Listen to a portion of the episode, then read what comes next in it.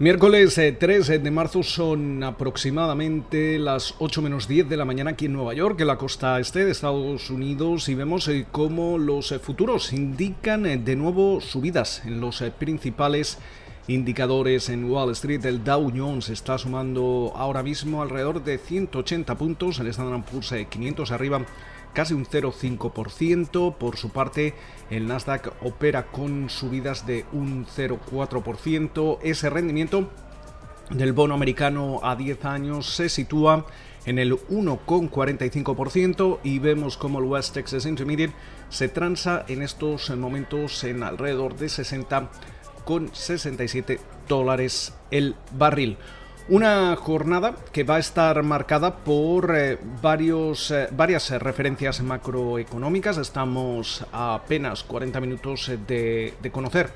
esos datos de empleo, de empleo privado correspondientes al mes de febrero, según la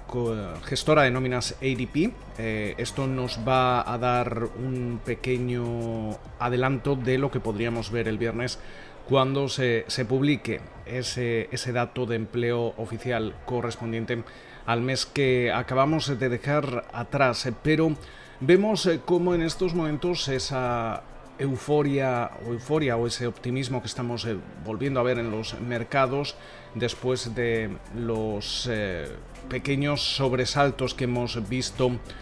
precisamente por todo lo que está ocurriendo en el, en el mercado de, de bonos viene avalado por el repunte económico que se estaría acumulando aquí en Estados Unidos. De hecho, ya vemos eh, cómo algunos indicadores eh, de la Reserva Federal están apuntando a que en el trimestre en curso el PIB, la economía estadounidense, podría crecer hasta un 10%. Obviamente tenemos eh, que recordar cómo buena parte de las grandes mesas de inversión ya han revisado al alza las eh, perspectivas de, crecimiento económico, sobre todo a la espera de la aprobación de ese estímulo de 1,9 billones con B de dólares eh, presentado por el presidente de Estados Unidos, Joe Biden, que pasaba ya el visto bueno de la Cámara de Representantes la semana pasada y que ahora se encuentra en el Senado. Eh, es aquí donde vamos a ver eh, donde, vamos a ver que esta, este paquete, esta propuesta, este proyecto de ley podría eh, sufrir cambios. Ya vimos cómo de momento se deja fuera esa propuesta de elevar el salario mínimo federal hasta los 15 eh, dólares a la hora, desde los 7,25 dólares. Mientras eh, tanto, también seguimos viendo distintas eh, propuestas por parte de los senadores más progresistas, precisamente durante la jornada del, martes. Veíamos esa carta aupada por una decena de, senadores eh, demócratas en la, que se pedía a Biden que básicamente automatice eh, a partir de ahora lo que son esos cheques directos a los contribuyentes y también las ayudas adicionales a desempleo a las condiciones eh, eh, económicas. En el caso de que volvamos a ver una, bajada importante de la actividad económica, se activarían automáticamente estas eh, ayudas. Obviamente esto es difícil de, implementar y, es una propuesta que, no llegará a, buen puerto, pero viene también eh, avalando la creencia de que mientras los demócratas sigan en, control de ambas cámaras del Capitolio, aunque en el Senado es cierto que esa, que esa mayoría es eh, simple, vamos a seguir viendo más eh, estímulos eh, en el horizonte, por lo menos hasta las eh, elecciones eh, de, medio ciclo aquí en Estados Unidos. De hecho, ya hemos escuchado a algún eh, senador afirmar que, es necesario otro paquete de, de, estímulo cuando todavía no hemos aprobado el de 1,9 billones de dólares. Todo este debate podría comenzar eh, a lo largo de la jornada de, hoy, el, líder del, Senado, Chuck Schumer, eh, dice que, en estos momentos se tiene los votos necesarios para aprobar el proyecto de ley, que recordemos los demócratas van a implementar a través de una resolución eh, una conciliación de, presupuesto, eh, lo que requiere eh, cumplir determinadas normas, pero para ello entonces no van a necesitar esa mayoría de, 60 votos en el Senado, sino que simplemente van a necesitar una mayoría simple. Y como la vicepresidenta de Estados Unidos, Kamala Harris, es la, presidenta del, Senado, puede romper ese empate de 50 escaños que tienen en estos momentos eh, republicanos y, demócratas. Eh, mientras eh, tanto, también interesante cómo Estados Unidos está trabajando con Japón, con India y Australia para desarrollar un plan de distribución de vacunas a países de, Asia como parte de, una estrategia más amplia para contrarrestar la, influencia de, China. Esto también viene a, raíz de de que Biden informase durante la jornada del martes eh, que Estados Unidos va a tener suficientes vacunas eh, para eh, administrar a todos los adultos estadounidenses a finales de mayo. Esto, si realmente se, cumple, tras la llegada también de, la vacuna de Johnson Johnson, que recordemos además va a tener la ayuda de su competidor, de Merck, para, para aumentar esa, esa producción, va a permitir a Estados Unidos eh, el utilizar ese soft power, como, como se conoce en, la jerga diplomática, eh, o poder blando, para influenciar em, eh, su hegemonía en, otros, en otras áreas del, del globo, eh, sobre todo del lado de, las vacunas, aunque es interesante como también veíamos como en esa bilateral con el presidente mexicano Andrés Manuel López Obrador no, no se concluyó nada en, en este en este ámbito. Recordemos que eh, AMLO eh, se supone que iba a pedir a Estados Unidos eh, que, le prestase ciertas dosis de vacunas hasta que México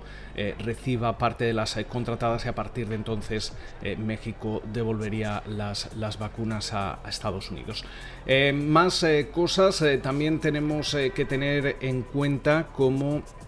la CBOE eh, presenta o ha presentado una, una solicitud eh, para, para, la cotización del que podría ser el primer fondo cotizado en bolsa, ETF, de Bitcoin en Estados eh, Unidos. veremos a ver si también llega a, buen puerto, dado que hasta ahora parece que la Comisión de Mercados y Valores de Estados Unidos siempre ha estado reticente en, este, en este sentido.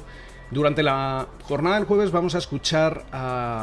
de nuevo al presidente de la Reserva Federal, Jerome Powell. Eh, esto va a ser, de nuevo, va a influenciar al, mercado, pero durante la jornada del martes escuchábamos a, Lyle Brainard, que es una de las gobernadoras del Banco Central estadounidense, y precisamente dijo una, un par de frases eh, que resonaron eh, entre los expertos y, los analistas, eh, básicamente dijo que no le quita, que, le ha sorprendido el movimiento brusco que, se ha producido en el, en el, rendimiento de los bonos. Eh, también se refirió a, los, a las valoraciones, a las altas valoraciones eh, de, algunos activos, algo que podría hacer que quizás